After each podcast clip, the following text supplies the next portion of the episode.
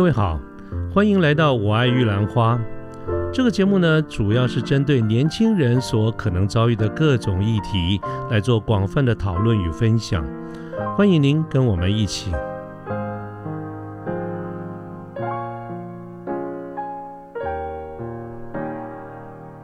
因为其实呃，因为御宅族它其实蛮早以前就有出现这个词，只是说因为后来可能呃引进台湾之后，会以喜欢动漫这个领域的人，就是相对可能比较多一点嘛。那我们可能就是呃，因为语词它是会有一个地区性的演变，所以可能大家在台湾可能就会说哦，喜欢 A C G 的人就就是动漫宅之类这样子，就慢慢的演变。那因为可能男性一开始可能男性喜欢的比较多嘛，那就是会说是宅男这样。它其实是一个呃，在台湾地区这边的演变。那如果说到比如说女孩子她也喜欢这个部分的话，嗯哼，很多人他可能会觉得说啊，那是不是就是腐女？这腐女就是腐腐败的腐，嗯女子的女，会不会觉得说，哎，那所以喜欢 A C G 的人是不是女孩子是不是就叫腐女？哦，其实是不一样的东西。呃，喜欢 A C G 的女生，我们可能就叫她宅女之类的，就是比较通俗的用法这样。是，对，那我们刚刚讲到腐女啊，其实它也一样是源自于日本的一个词语，它叫做腐女子哦。它它其实指呃，的菲尔要大声一点了，菲尔要大，哦，好，抱抱抱歉抱歉，这样子听得到吗？哎，可以，可以，可以，好好，就是他其实指的是喜欢 BL 作品，就是 boys love 作品的女孩子的自嘲用法。什么叫 boys love？哦，它其实很直观的翻译就是男性之间的情感或啊爱恋。是不是就是我们看两个字“男男”什么的呢？哎，对对对对对对对，那是 那是新的字吧？新发明的字吧？以前没看过这样子写法，就两个男写在一块，男男什么的。对对对，因为其实这个字我大概在小六的时候哈，就嗯哼有出现 boys love 这一个字，就是 BL 这个用法啊哈了啊哈，但是男男是到比较近几年，就是台湾社会可能呃比较能够社会风气比较开放之后，开始能够接受这一部分，才会有出现所谓的男男。因为以前大家可能比较避而不谈啊，嗯嗯嗯，爱好者他们也不太敢说自己喜欢这个东西。确实，在我大概小六接触的时候，它其实是蛮 underground 的一个领域，这样。台湾在这个领域里面其实是领先，至少我觉得亚洲各国，对？我们是嗯第一个能够这个正式立法的嘛。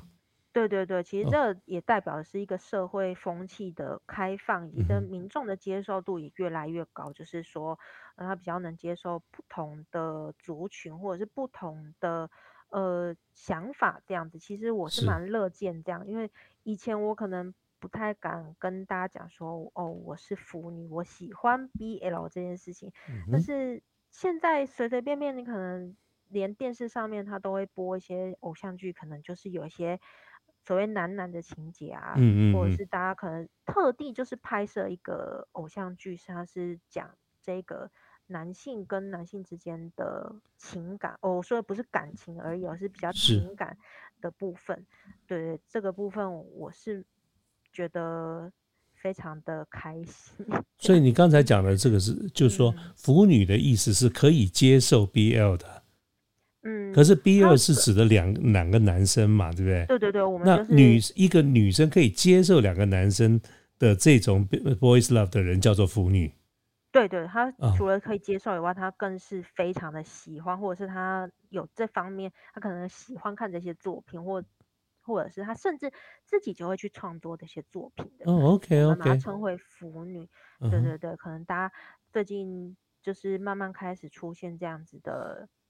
比如说混用啊，是，就是有时候还是跟大家说明一下，他们是两者之间其实所以腐女跟宅女是嗯两回事，对对对，它是不太一样的。所以腐女不一定要宅，宅女不一定是腐。对，它不一定是相通的。OK，了解嗯，了解。我本来以为是腐女是嗯宅女中的一部分，其实它两个是可以不必是一样的。对啊，啊，对啊。对啊 OK，但 OK 是大部分其实腐女她对于这一方面，可能动漫她有相当的涉略，嗯哼所以其实呃很大的一部分他们都是同时兼具两个身份的这样子。啊只是，OK，有些腐女她可能，诶，有些比较少，可能就是看比较少看动漫，她可能比如说看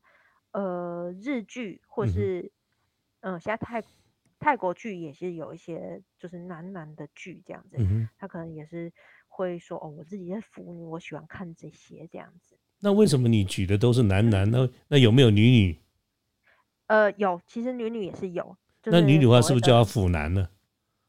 呃，腐男，腐男，我们这个这个真的是稀有生物，因为腐男我们一开始，因为毕竟腐女她一开始是就是喜欢 BL 作品的女性的自称嘛，就是自嘲的用语。那腐男就是相对于腐女，他是说哦，我男生我喜欢 BL，啊可其实这个人数真的是相对比较少。可是其实我自己是没有，可能我见识比较浅薄，我没有听过就是特别喜欢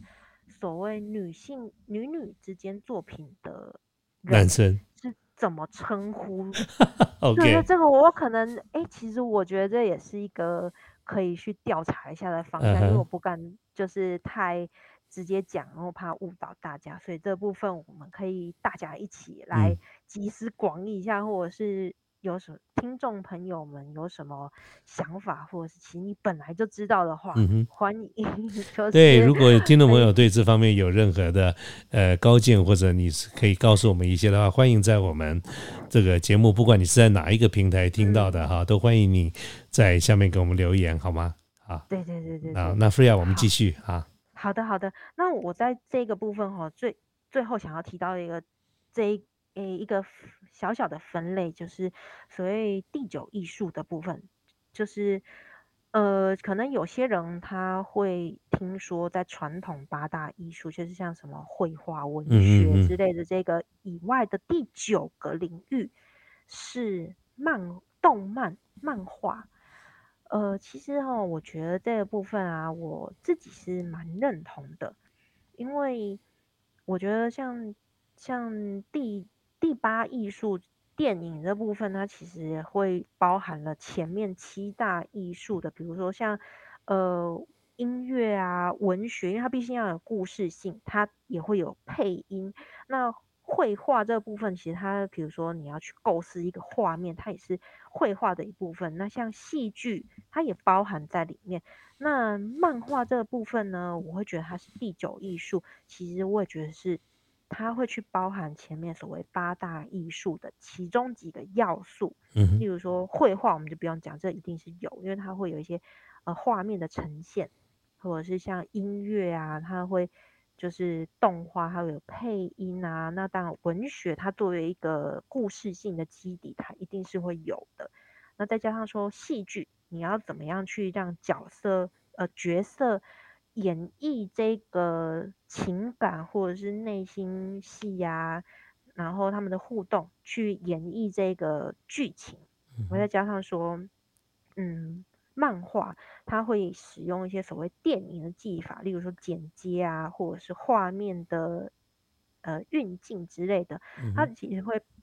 包含前面的几项要素，所以我觉得它如果要称为第九艺术，其实是当之无愧的。嗯只是说在这个第九艺术的层面或者是定义来讲，在各个地区是有点不大一样的。像华语圈，他们会觉得说是游戏，就像我嗯们刚刚说的，它游戏当然是包含一些动漫的一些演呃涵盖了动漫的一些要素，所以这部分哦。可能大家在搜寻的时候，有时候会看到说第九艺术是什么什么东西。其实我觉得两者皆可，因为它毕竟定义就不是那么的明确这样子。是所以我当只是我会想要跟大家提出来的这部分，我会觉得说，哦，你你想要列入第九艺术，你就有包含前面这么多的要素，是当之无愧这样子。嗯对不，过既然 Freya 提到的说在各地嗯都有嗯不同的一些发展的状况跟进度嘛哈，嗯嗯那要不要借这个机会就跟我们聊聊，到底现在这个整体上这个动漫在世界各国或者哪些地区是比较兴盛，哪些地区可能还比较早期一点。就简单讲，就是世界各国的这个发展的状况，大概是什么样的一个情况？好，那我们接下来可能就会来开始讲一些发展与演变哈。我大概先跟大家提到一下，说我会分成几个国家来讲。第一个就是美国，那第二个就是大宗的日本，还有当然我们现在处在台湾，我也会提到。然后再接下来就是比较新兴的，可能韩国我也会稍微提到这样子。嗯嗯嗯。对，所以我们首先来讲就是美国，可能大家会觉得说，哎。日本现在不是大宗吗？那应该是最早是不是从日本发源的哦？其实不是哦，他们最早把漫画推广成流行文化的起源国其实是美国。对，他在很早以前，大概一八九零那个年代哦，就开始有漫画的产生了。嗯。但是因为那个非常早期的东西，就是它架构可能就不是那么的。完整，它可能比较简单的情节啊，画面的使用跟丰富程度来讲，也当然比不上现在。那但是到了大概一九三零那个年代吼，大家就会开始产生非常耳熟能详的所谓超呃漫画的超级英雄，就是 superhero 系列，大家可能都有看过，比如说像改编成电影的。Superman 啊，就是所谓超人。嗯嗯嗯，大家这个应该就比较有印象，说有接触到这样。有有有有。对，那其实是从一九三零年代比较近代一点才开始的。对，那第一个超级英雄，其实我们就是我们刚刚讲的超人，因为呃，我觉得漫画这个东西哦，它其实非常的反映当时社会的一些现况。因为当时可能经济比较萧条一点，所以画漫画的这些年轻人啊，他会把一些自己的理想，就是投入，就投射在这个漫画的角色当中。所以，呃，可能当时候一些年轻人的无力感，他就会希望说，我要创造一个角色，就是无所不能，非常的强大，非常 powerful。所以他创创造了一个超人，他可以。飞天遁地啊，他可以就是受伤了，他一下子就复原之类的这种无所不能的一个形象当中，可是，嗯，就是他会是一个普遍年轻人心理状态的一个投射，嗯，对，就是不是说呃我随随随便便就创造出一个角色，就是他们可能会把自己所理想的一个形象去。画出这个角色来，对。可是因为吼，呃，当时候社会经济的一些背景，因为这不是我们主要要讲的内容，所以我稍微带过。就是因为上当时社会经济可能不是那么蓬勃发展，就是其实是蛮低落的部分，它就是会。呃，反映在一些漫画角色当中，就是比如说，可能那时候年轻人他虽然说很无力，可是他又想要发泄，他是不是可能就会有一种，哦，我有点暴力，我觉得内心有点黑暗的部分，嗯，那种就是他会再去创造更多的英雄角色，他就是本身就是反派或者是罪犯，嗯，这样子的一个亦正亦邪的角色形象，对他可能就是会。表达说哦，我现在很不爽，我就是要画一些很 dark、很 deep 的东西，然后我要让大家知道说，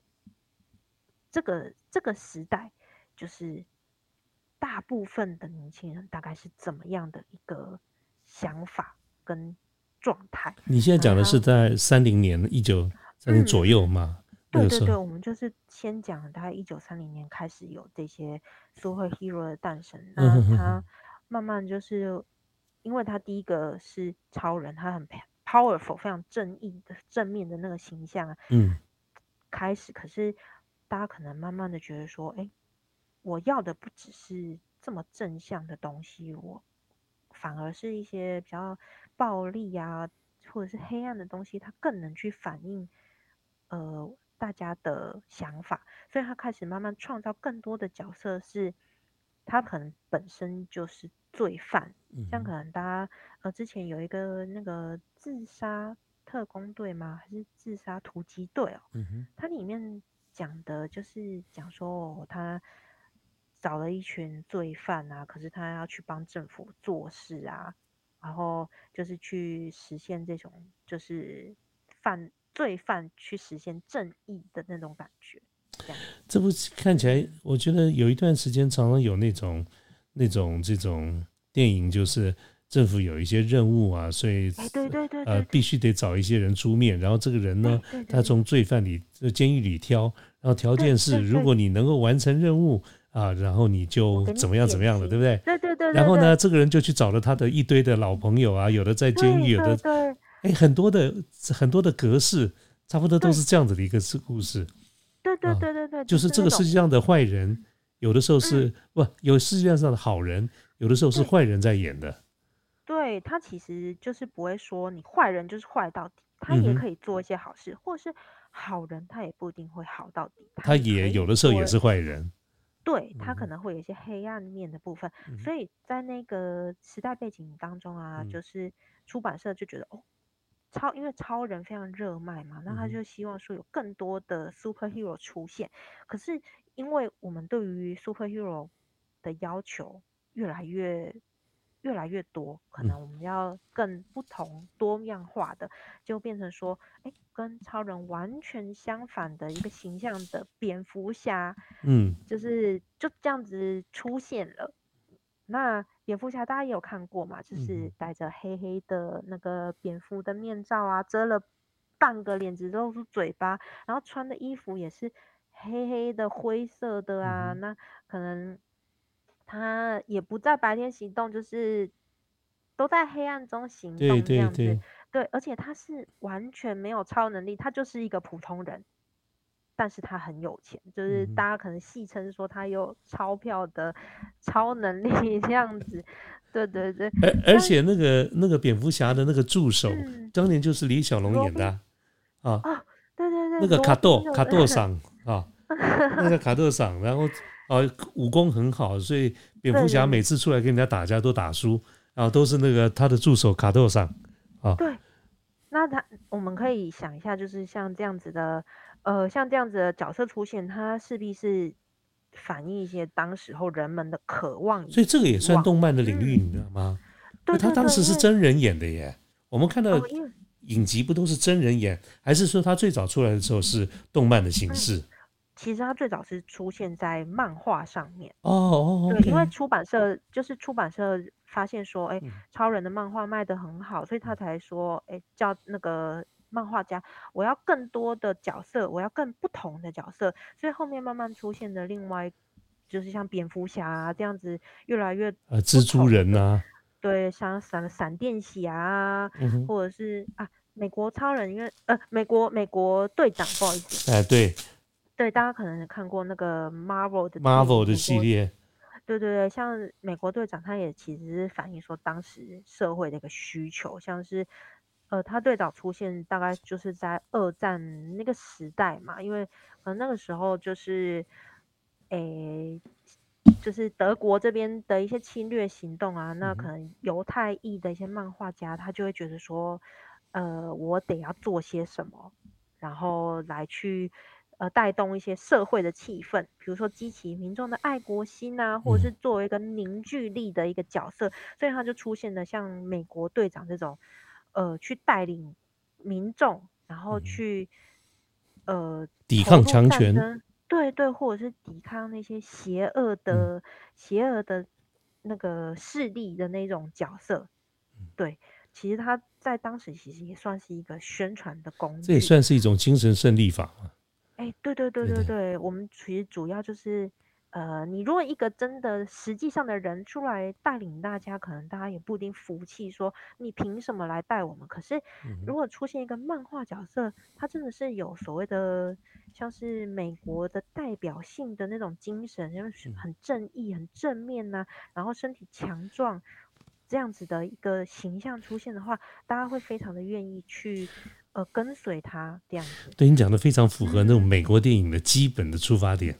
对啊对对，就是英雄主义，这个是什么扬善罚恶啊什么的哈哎啊，对，然后对对抗强权啊，对对抗邪恶势邪恶势力，对对。那所以，哦，像我们刚刚讲到说，他是在战争的时期出现的一个角色嘛。嗯哼。那可是因为战争爆发，大家男性他是不是都去当兵去打仗了？那可能变成说女性的角色，女性。女性民众，她开始也要投入，比如说后援呐，或者是战争的一个支援的的一个地位里面的话，所以在大概也是那那几年，就出现了一个女性的英雄，就是神力女超人。这个之前我也是有拍成那个电影，是，对，所以其实大家可以看到说，这些都是反映当时候的社会。所以以前反映的是护士。哦，现在护士已经不够了，要神力女超人。对对对对，就是大告诉告诉大家说，其实女性她也是非也可以的，有很有力量的，对她甚至可以就是带领着大家，就是让你有个心灵上的寄托，说哦，女性也可以，嗯哼，这样子的那种感觉。对，所以从这样子慢慢的发展，其实。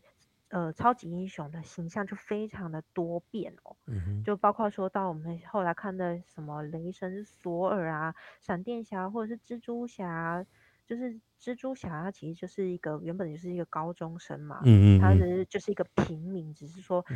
呃，我们大家所知道他是被蜘蛛咬，所以他倒霉被咬到了，对对对对，那其实他呃蛮贴近。我们一般的普通人，其实因为他，呃，虽然一开始他是得到了这个超能力，可是他并没有想要去当 superhero 的这个，这个呃位置。但他原本是就觉得说，哦，没关系啊，我我不是很想要去做这么大的事情。可是是在他叔叔，因为他的不作为，呃。过世之后，他才开始觉得说，哦，那我应该要把这个那个能力用在帮助人，或者是所谓呃能能力越大，责任越大的这个这个理想或者是理念当中。那其实他很一个高中生嘛，那得到超能力，你要怎么去拯救世界？一开始怎么会觉得说，哦，我要去拯救世界，我要去做一些什么超级英雄会做的事情？没有啊，他就是。哦，我没有想要做这些，我就只想要就是，呃，玩一下我的超能力，可能他不是非常的认真这样子，所以很很贴近，就是一个社会的小人物啊，升斗小民，对对对对对对，那种高中生他不太会去有什么太太伟大的理想这样子，啊，包括像可能后呃像钢铁侠这些，他他的超能力，嗯，他其实本身也没有。超能力，肉身没有超能力，但是他有很强大的头脑。然后像浩克之类的，这些其实都是漫画里面创造出来的，这样呃个性很丰丰富、很鲜明的一些角色这样子。对，就是在美国的部分大概是这样子。呃，因为那些我们刚刚讲的是漫画嘛，那讲到说美国的动画，大家有没有想到哪些？就是美国动画的角色，像可能大家会比较想到是有没有米老鼠，嗯嗯嗯嗯，对他想唐老鸭这样子。像很早以前哦，我记得一开始除了日本的动漫以外，我还会跟我爷爷一起看那个顽皮豹啊。我可是顽皮豹是。反映什么呢？我觉得它是一个法国的那个那种那个片子嘛，哈。其实它因为顽皮豹出现的年代已经比较后面，大概一九六零年代的，因为，诶，应该说我们先从大，比如说大力水手开始讲。嗯嗯嗯嗯。大力水手大家应该有听过嘛？就是，呃，我现在是有点想要放那个大力水手的那个。放一下，放一放。好，我们来。看看，不知道跟我同样回味一下，对，就是跟我同样年代的，会不会有听过这个？哎，哎，我们这样听得到吗？听得到，听得到。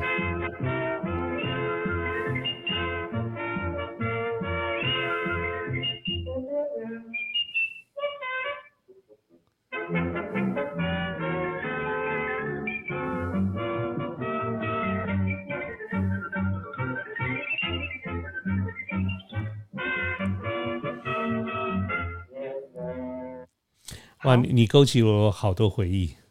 对不对？其实这个都是非常早期，在一九也是三零年代那时候出现的。我记得那个女主角叫奥奥利维嘛，对然后那个坏蛋叫叫叫叫做 Pluto，布鲁头，对对对对对，对，就是会有一个然后他典型的呃方式就是每次那个大力水手拍牌都打输，可是呢，你只要吃了菠菜以后就会赢。对对对对对，那其实这个部分，呃，我目前比较没有查到说它可能跟当时的社会有太大的连接，但是因为从那个华特迪士尼自嗯创造米老鼠开始，它就是慢慢把这些呃角角色开始让它动了起来，这样子，它变成嗯是一个。嗯，可能一开始就是一个想要让画面动起来的一个方式，诶，我记得有有那个探险活宝，就是，诶，这可能不一定每个人都呃，看过，这个就没听过哎。对对对，就是有一只狗，黄色的狗叫老皮，然后一个戴白嗯色兔兔头套的男孩，这样子的没有没有，你讲的是对 Pluto 吗？呃，也也不是不不是，哦对对对，这个这个部分其实，呃，我目前查到的资料比较没有去显示说你果然是硕士班跟博士班，就跟我们这不一样。这个我就没有，这个我就没有听过。那那可能我们就是讲美国动画在台湾哦，嗯呃，比较常接触到的，除了比较早期大力水手或者是顽皮豹啊，啊，可能我们这个年代比较多的就是像卡通频道 Cartoon Network 会出现的，像什么飞天小女警之类的。我觉得你那个讲的都都比较后面一点。我记得我我年轻的时候看什么，那个就是我刚才讲，早期看《科学小飞侠》，后来看《无敌铁金刚》，然后《宇宙战舰大和号》，哦，对对，其实啊这些都是比较日本哎，这边的就是日本，就是五点半嘛，傍晚嗯五点半到六点嘛，啊哎，，差不多，或者是六点到七点那个呃差不多就是那个那个时候，播新闻之前的，对对对对。对对。然后我我都我都记得这个科学小飞侠这个最后一集啊，这个大明要死掉了的那一集，当时我们那个还在念高中呢，那大家呢都来不及赶回家，所以都在学校附近的冰果室在那边集合。那那个时候都还高中啊，就是看了二号啊，科学小飞侠二号大明啊，大家都在想他会不会死，会不会死。所以有时候连到了高中的时候，我们都还是很迷这个东西的。对对对，因为那个时候其实我自己观察到的现象哦，嗯除嗯比较多引进台湾的还是以日本这边的动画为主，那可能我们后来讲美国这边的动画，呃比较有名的系列或者是大家比较接触到的系列，开始是比较那种动画长片，嗯例如说像迪士尼工作室的那个公主系列，就是第一部动画长片就是白雪公主。啊，就是那个很经典的故事，就是那个头发卷卷哎的，对对对，然后他的形象就是脸白白的、小小的啊，然嗯后脸颊红润啊，这样子。它其实是迪士尼工作室的第一个动画长片，那后面可能就是推出一些像比较经典童话故事，像睡美人啊，嗯嗯呃，小美人鱼之类的。但因为后来就是三 D 的技术就是慢慢成熟之后嘛，可能美国这边的动画长片，它就会开始慢慢转用三 D 的技术了来制作。像我们前几年非常火红在小朋友之间人，诶，应该是说人手必备的《冰雪奇缘》啊，嗯。就是那个 Let It Go 的那个，它其实就是开始我们后来比较知道的动画，其实就是会以三 D 的制作。可是你讲到这个三 D 嗯之前还是二 D 的时候哈、嗯，迪士尼有很多的那个卡通是在台湾画的耶。对，就是那个时候嗯，我知道的是有很多是台湾这边的呃动画师对去对去那边画的。对对，就是这他很多的嗯 production 是在台湾，可是到了三 D 以后，就是嗯。大量的依靠电脑科技嘛，啊，对。所以才才会美国的公司来接手。之前是在台嗯。湾，啊，台湾占了非常，台湾当时有两家公司，就是占了这个迪士尼非常重要的一个一个比重，是很重要的合作伙伴。哦我这边知道的是，很多从业人员是从台湾这边就是过去那边制作，对对对，那包括到现在，其实呃在呃比如说皮皮克斯啊，或者是嗯迪士尼工作室，其实也是有蛮多台湾的从业人员这样。是是是。呃，因为录制时间的关系呢，我们节目是分段的播出的，所以欢迎各位继续收听我们后面的各期节目。